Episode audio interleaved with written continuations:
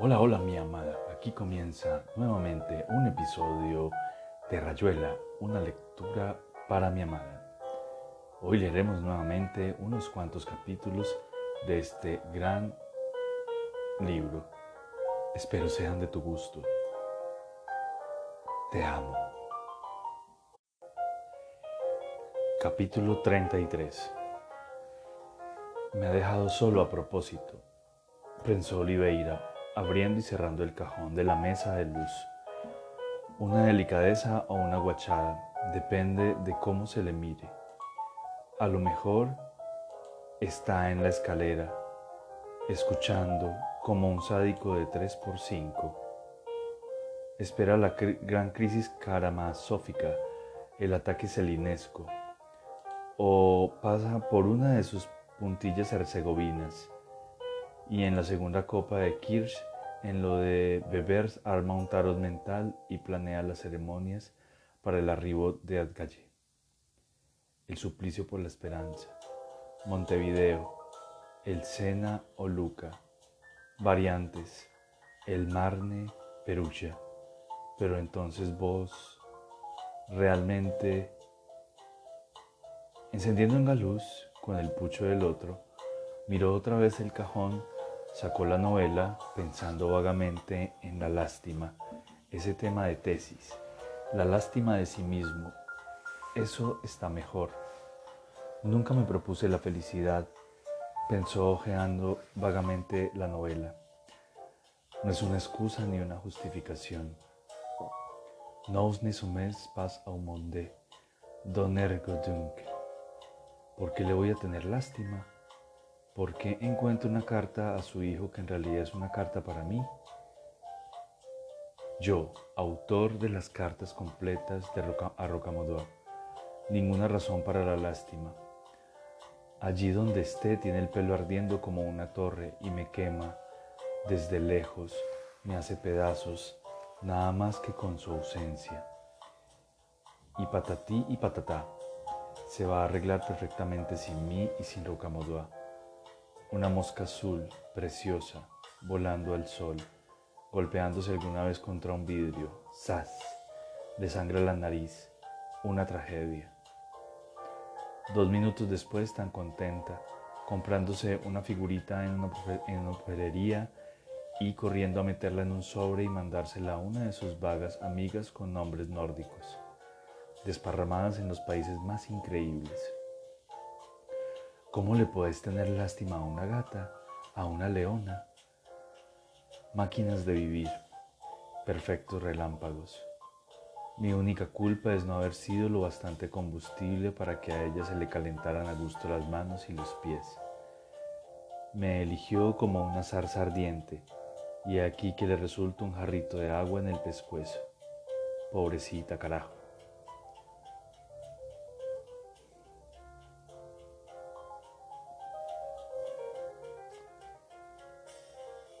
En septiembre del 80, poco, pocos meses después del fallecimiento, y las cosas que lee, una novela mal escrita, para colmo una edición de mi padre resolví apartarme de los negocios, cediéndolos a infecta. Uno se pregunta cómo puede interesarle algo así. Otra casa extractora de Jerez tan acreditada como la mía. Realicé pensar que se ha pasado horas enteras devorando esta sopa fría y los créditos que pude. Arrendé los predios, traspasé las bodegas, desabrida, tantas otras lecturas increíbles él y, y François, los y, luces y sus existencias, y me fui a vivir a Madrid.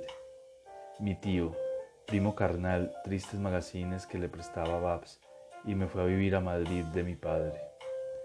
Don Rafael Bueno de Guzmán y Ataide. Quiso, me imagino que después de tragarse cinco o seis páginas, uno albergarme en su casa mas yo me resistí a ello por no perder mi acaba por engranar y ya no pude dejar de leer. Un poco como independencia. Por fin supe hallar un término de conciliación. No se puede dejar de dormir o de mear. Servidumbres o látigos, combinando mi cómoda libertad con el hospitalario deseo de Obabas. Por fin supe hallar un término de conciliación, una lengua, mi pariente, y alquilado un cuarto próximo a su vivienda. Me echa de frases preacuñadas para transmitir ideas archipodridas. Puse en la situación más propia para estar solo cuando quisiese las monedas de mano en mano, de generación de generación, o gozar del calor de la familia cuando lo hubiese menester. Te la en plen y cholaile, gozar del, del calor de la familia. Esa vivía el buen Señor. Quiero decir, vivíamos en el barrio que se es buena. Joder, si es buena.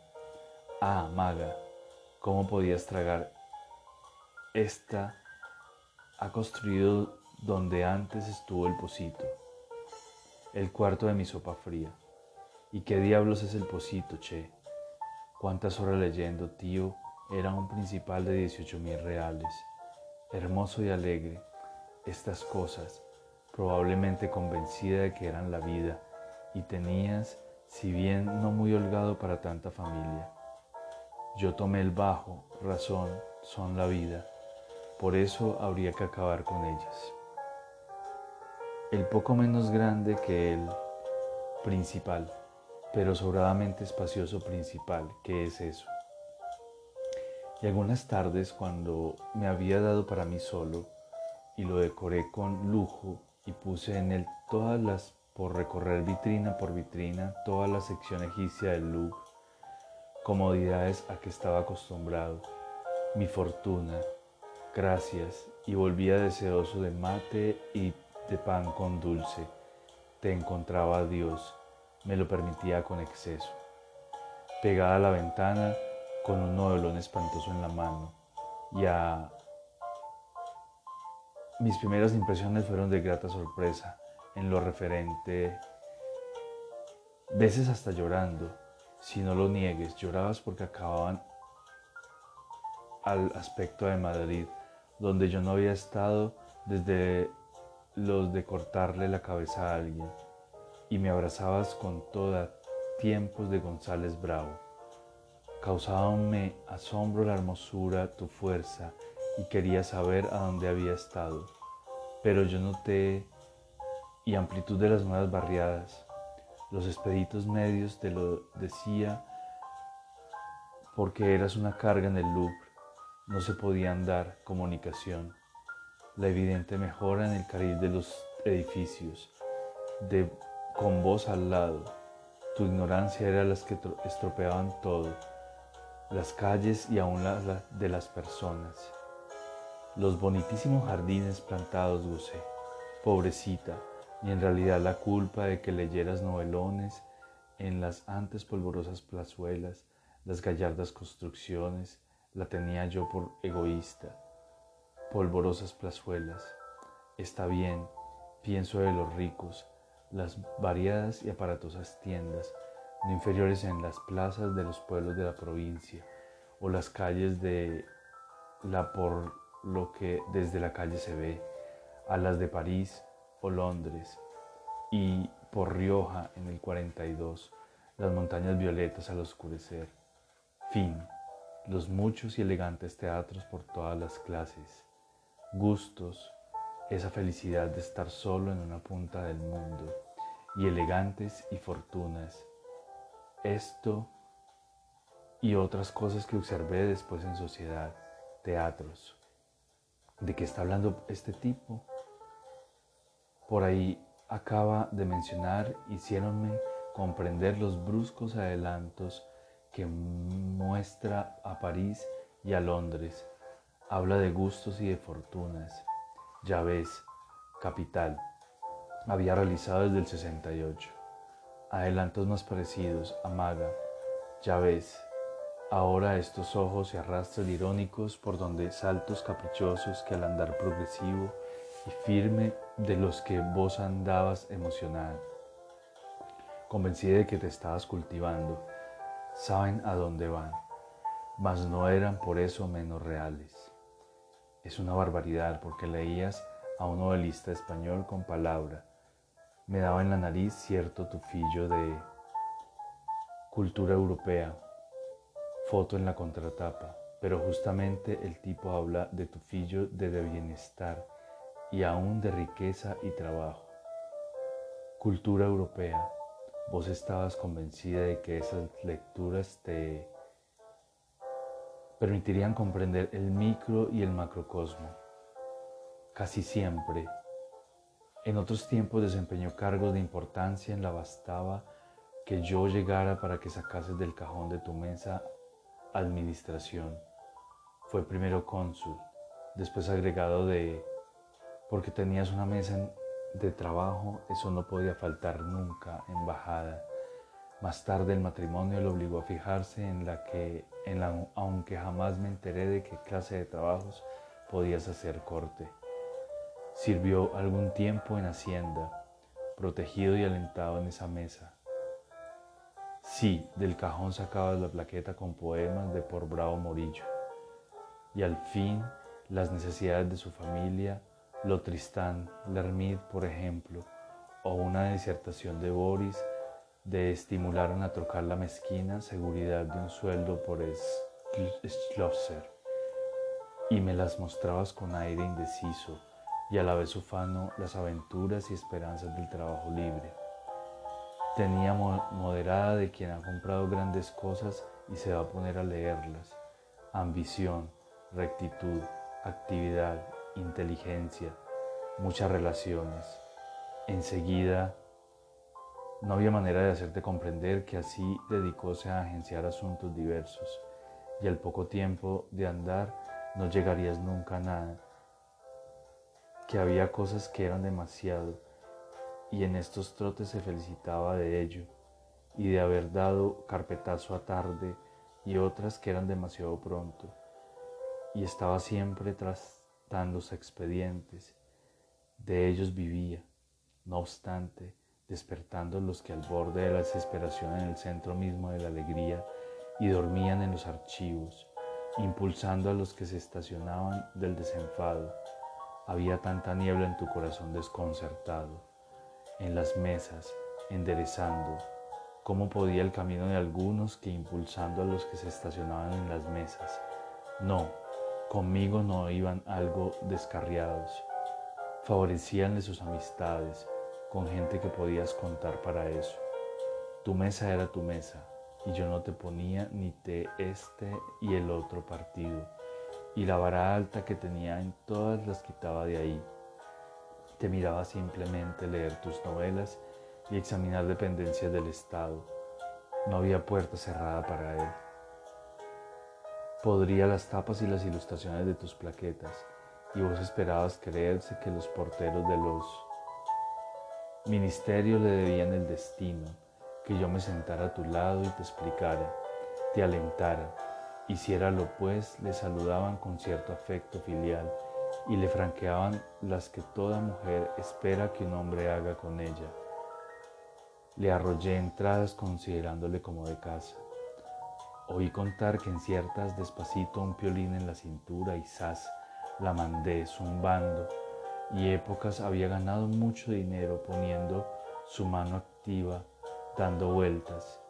Le dé el impulso que la arranque a su tendencia en afamados expedientes de minas y ferrocarriles, pero que en a tejer pullovers su hablar, hablar, interminablemente hablar de otras, su tímida honradez le había sido desfavorable. Cuando me las muchas materias de la nada, mira si soy monstruoso, que establecí en Madrid, su posición debía de ser por las apariencias. Tengo yo para jactarme, ni a vos te tengo, ya porque estaba bien holgada sin sobrantes. No carecía de nada, pero no tenía decidido que tenía que perderte, ni siquiera perderte antes hubiera ahorros, lo que en verdad era poco lisonjero para un hombre tenido que ganarte, lo que en verdad era poco lisonjero para que después de, tan, de trabajar tanto se acercaba al término de la vida, un hombre que, lisonjero, desde quién sabe cuándo no oía esa y apenas tenía tiempo ya de ganar el terreno perdido. Palabra, como se empobrece el lenguaje a los criollos, de... Era entonces un señor menos viejo de lo que parecía. Vestido chico yo tenía presentes muchas más palabras que ahora. Leía siempre como los jóvenes elegantes, pulcro y distinguidísimo. Esas mismas novelas, me adueñaba de un inmenso vocabulario. Se afeitaba toda la cara, siendo esto como un alarde de perfectamente inútil por lo demás, pulcro y distinguidísimo. Eso fidelidad a la generación anterior de la que procedía. Su finura, sí. Me pregunto si verdaderamente te metías en la trama de esta y jovialidad sostenidas en el fiel de la balanza. Jamás caían del novela o si te servía de trampolín para irte por ahí, a tus países, lado de la familiaridad impertinente ni del de la petulancia, en misteriosos que yo te envidiaba vanamente, mientras vos me envidiabas, la conversación estaba su principal mérito y también su defecto, mis visitas al Louvre, que debía sospechar, aunque no pues sabiendo lo que valía hablando. Dejábase vencer el prurito, dijeras nada. Y así nos íbamos acercando a esto que tenía que dar por menores y diluir fatigosamente sus relatos. Alguna ocurrimos un día cuando vos comprendieras plenamente que vez los tomaba desde el principio y adornábalos con tan pueriles, yo no te iba a dar más que una parte de mi tiempo y de mi minuciosidades que era preciso suplicarle por Dios que fuera vida y de diluir fatigosamente sus relatos. Exactamente esto, me breve. Cuando refería un incidente de casa, ejercicio por el cual pongo pesado hasta cuando hago memoria, pero que hermosa tenía gran pasión. Pasaba tanto tiempo desde el exordio hasta, las, hasta estabas en la ventana, con el gris del cielo posado en una mejilla el momento de salir, el tiro, que al oyente se le, e iba, se le iba el santo a las manos teniendo el libro, la boca siempre un poco ávida, cielo distrayéndose del asunto, y ensonando el pum, llevábase los ojos dudosos. Había tanto tiempo perdido en vos, eras de un mediano susto. No sé si apuntar como defecto físico su irritación, tal manera el molde de lo que hubieras podido ser bajo otras crónicas del aparato lacrimal, que a veces, principalmente estrellas, que tomarte en los brazos y hacerte el amor se volvían en invierno. Le ponía los ojos tan húmedos y encendidos como una tarea demasiado tierna, demasiado lindante con la obra pía, si estuviera llorando a moco y baba. No he conocido hombre, y ahí me engañaba yo, me dejaba caer en el imbécil orgullo que tuviera mayor ni más rico surtido de pañuelos de hilo. Por lo por del intelectual que se cree equipado para entender, llorando a esto y su costumbre de ostentar a cada instante el blanco lienzo, moco y baba, pero es precisamente asqueroso como expresión. En la mano derecha o en ambas manos, un amigo mío andaluz equipado para entender, si dan ganas de reírse, maga. Oí zumbón y buena persona, de quien hablaré después.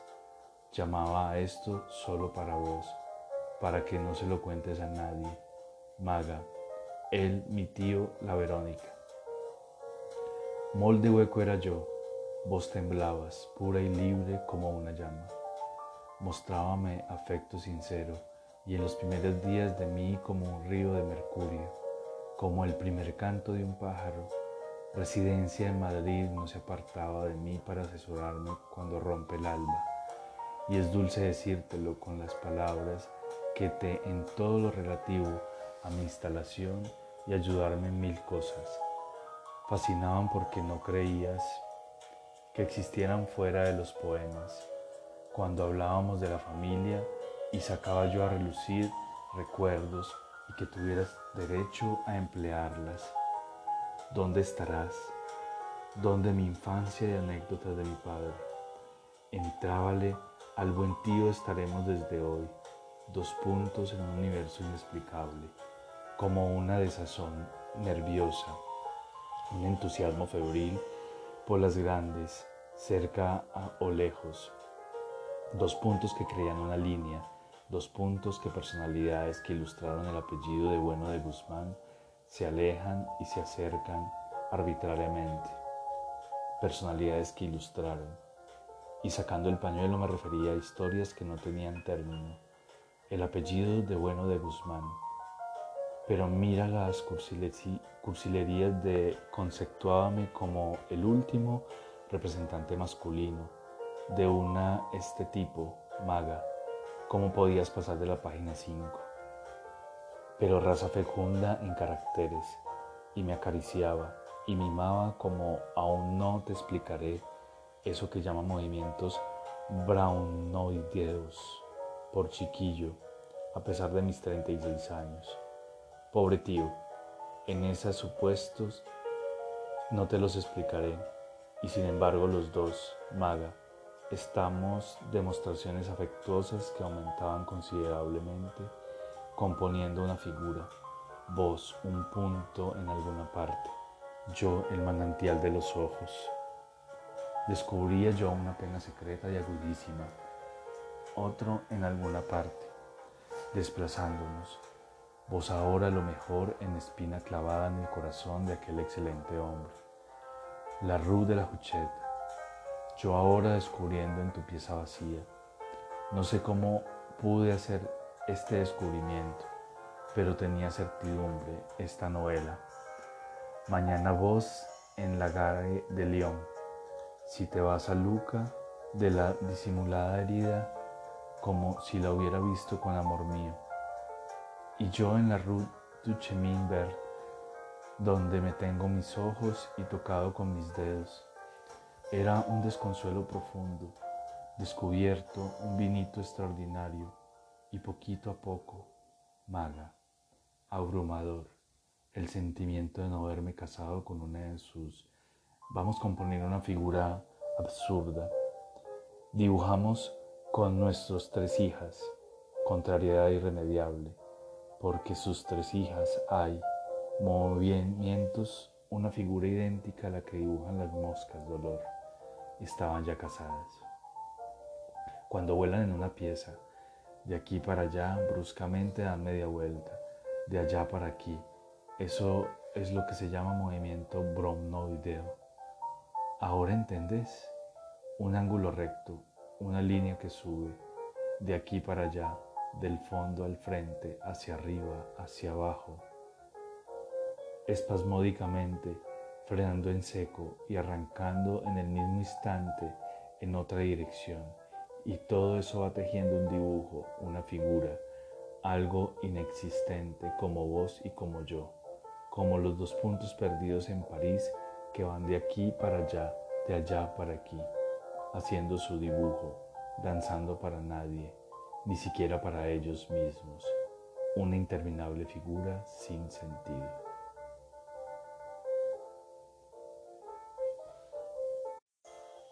Capítulo 142 1. No sé cómo era, dijo Ronald.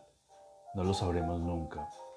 De ella conocíamos los efectos en los demás Éramos un poco sus espejos, o ella nuestro espejo, no se puede explicar.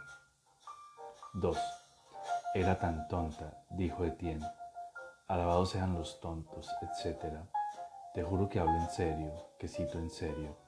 Me irritaba su tontería.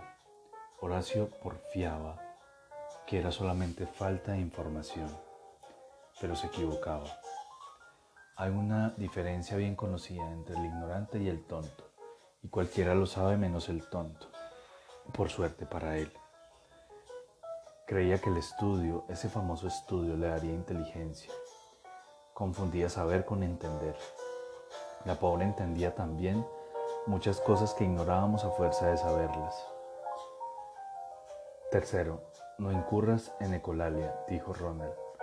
Toda esa baraja de antinomias, de polarizaciones, Para mí su tontería era el precio de ser tan vegetal, tan caracol, tan pegada a las cosas más misteriosas. Ahí está, fíjate, no era capaz de creer en los nombres, tenía que apoyar el dedo sobre algo y solo entonces lo admitía. No se va muy lejos así. Era como ponerse de espaldas a todo el occidente, a las escuelas. Es malo para vivir en una ciudad, para tener que ganarse la vida. Eso la iba mordiendo. Cuarto, sí, sí, pero en cambio era capaz de felicidades infinitas. Yo he sido testigo envidioso de algunas, la forma de un vaso, por ejemplo. ¿Qué otra cosa busco yo en la pintura? Decime. Matándome, exigiéndome itinerarios abrumadores para desembocar en un tenedor, en dos aceitunas, la sal y el centro del mundo tienen que estar ahí, en ese pedazo del mantel. Ella llegaba y lo sentía. Una noche subí a mi taller. La encontré delante de un cuadro terminado esa mañana. Lloraba como lloraba ella, con toda la cara, horrible y maravillosa. Miraba mi cuadro y lloraba. No fui bastante hombre para decirle que por la mañana yo también había llorado. Pensar que eso le hubiera dado tanta tranquilidad. Vos sabés cuánto dudaba, cómo se sentía poca cosa rodeada de nuestras brillantes astucias. Quinto, se llora por muchas razones, dijo Ronald. Eso no prueba nada. Sexto, por lo menos prueba un contacto. ¿Cuántos otros delante de esa tela la apreciaron con frases pulidas? Recuento de influencias, todos los comentarios posibles en torno. ¿Ves? Había que llegar a un nivel donde fuera posible reunir las dos cosas. Yo creo estar ya allí, pero soy de los pocos. De poco será el reino, séptima, poco será el reino, dijo Ronald. Cualquier cosa te sirve para que te des bombo. Sexto, sé que es así, dijo Etienne. Eso sí lo sé pero me ha llevado la vida juntar las dos manos, la izquierda con su corazón, la derecha con su pincel y su escuadra. Al principio era de los que miraban a Rafael pensando en Perugino, saltando como una langosta sobre Leo Batista Alberti, conectando, soldando, pico por aquí, Lorenzo vaya por allá. Pero fíjate, Burhard dice, Berenson niega, Argan cree, esos azules son cieneses, esos paños vienen de Masaccio.